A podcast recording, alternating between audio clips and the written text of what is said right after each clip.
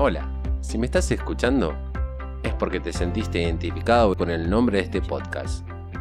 Porque eso nos atrae, nos lleva hacia determinados lugares que nos hacen reconocer ciertas cosas que son similares a las que pensamos, a las que sentimos, a las que decimos, a las que elegimos transitar en nuestra vida. Pero a veces parece que nos están pasando a nosotros solos.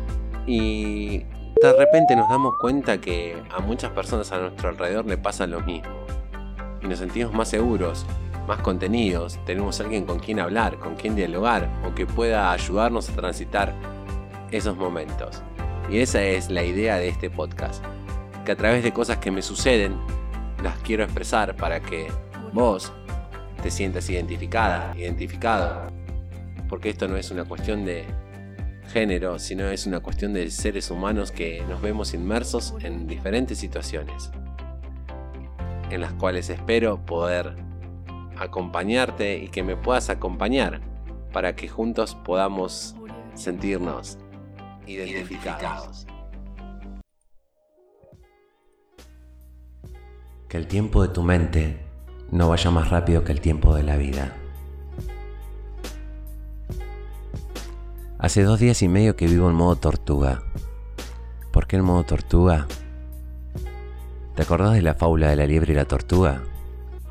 La liebre se creía desde su vanidad y orgullo que era más rápida que la tortuga y que no podía perder la carrera. Y en un tramo del camino se quedó dormida en su zona de confort, vanidosa, y perdió la carrera. ¿Te identificas con esto? ¿Sabes cuál es el tiempo de tu mente? ¿Va más rápido que el tiempo de la vida? Eso mismo le pasó a mi mente por ir más rápido que el tiempo de la vida. Digo, lo de la liebre. Mi mente creyó que lo sabía todo y corrió tan rápido sin ser consciente de cada instante que pasaba corriendo. Solo quería llegar a la meta para conseguir el triunfo y demostrar lo que podía lograr. Lo peor para mí era que me creía realmente consciente de cómo estaba viviendo, ignorando los abismos en los que inevitablemente iba a caer ignorando desde mi vanidad y orgullo que sabía disfrutar cada instante.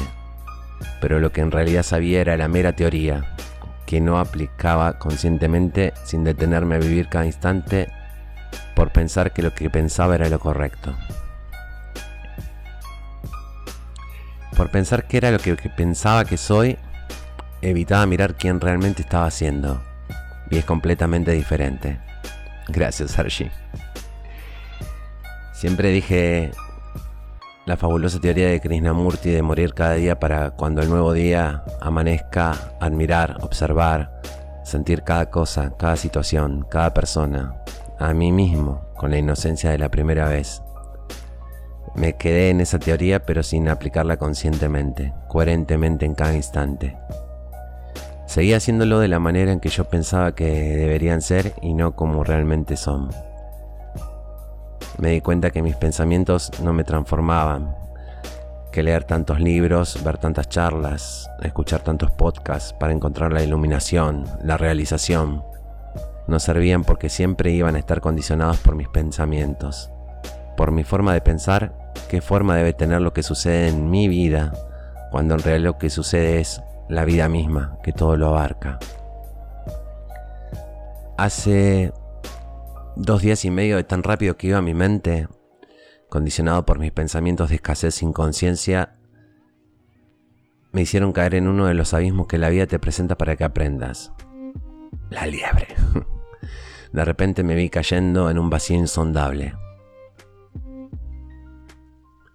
El tiempo se detuvo, la caída se detuvo, mis pensamientos se fumaron, el pasado y el futuro desaparecieron. En el instante en que hice consciente el vacío, comencé a expandirme sin hacer esfuerzo de controlarlo, creyendo que yo podía controlar lo que sucedía con mis pensamientos. Simplemente estaba sucediendo a ese instante. Creía que los vacíos eran eso, lugares vacíos, y otra vez eran mis pensamientos inconscientes los que me llevaban hasta esa creencia. Y en ese mismo instante el vacío donde me encontré se llenó de conciencia. La escasez de mi mente desapareció arrasada por la completud de ser consciente ese instante de expansión. Comencé a estar en estado de tortuga.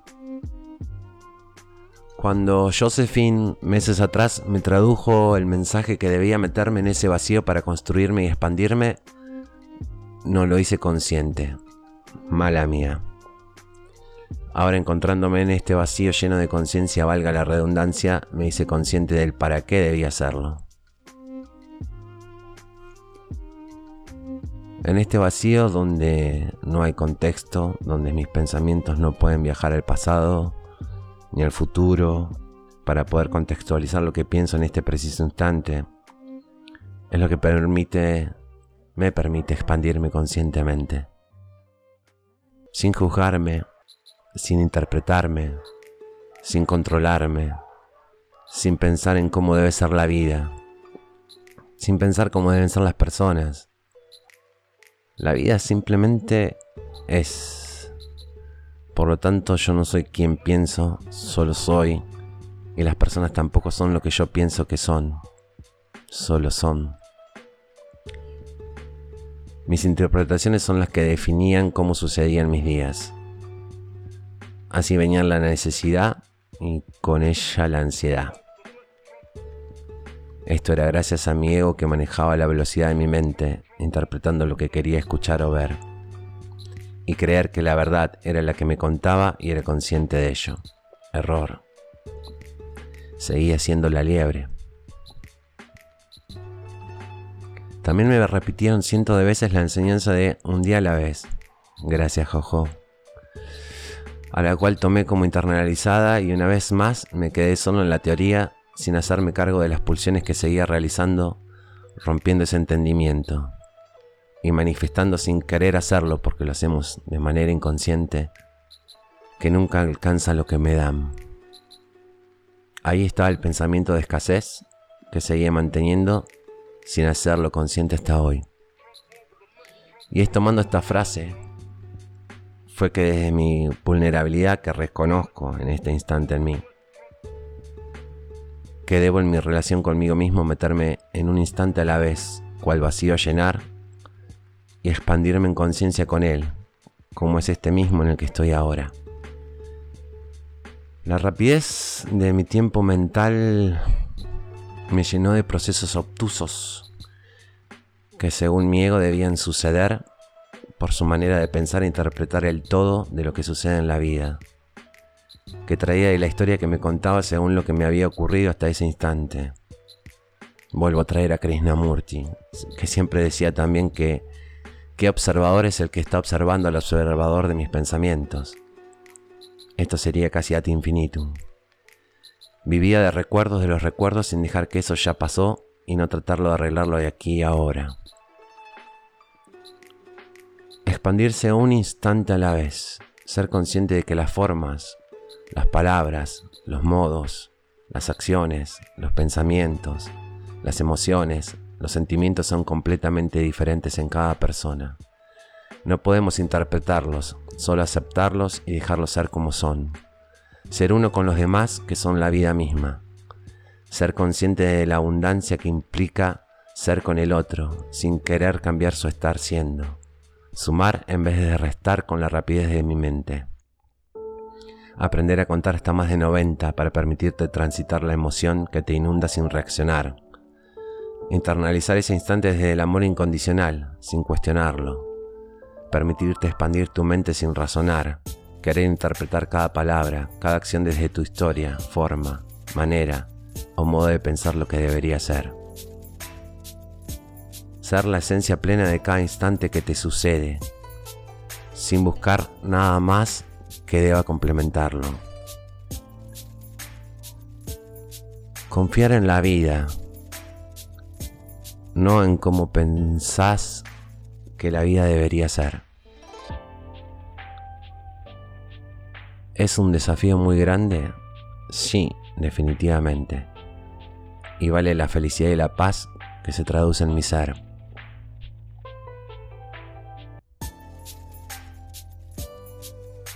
Voy a seguir en el modo tortuga,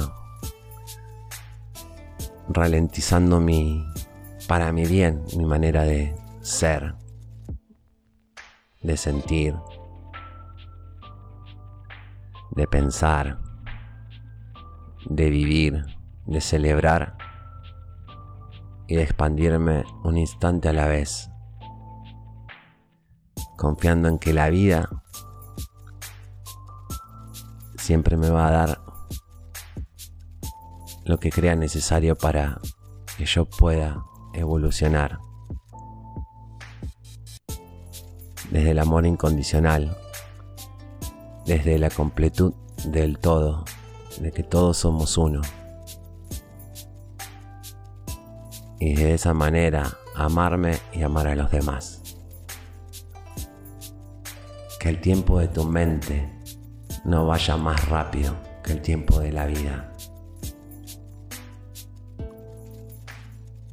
Te propongo que vivas un instante a la vez.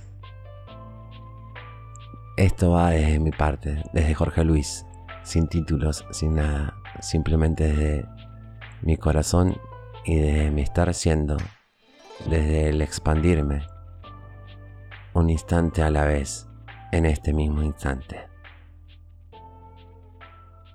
Te mando un abrazo.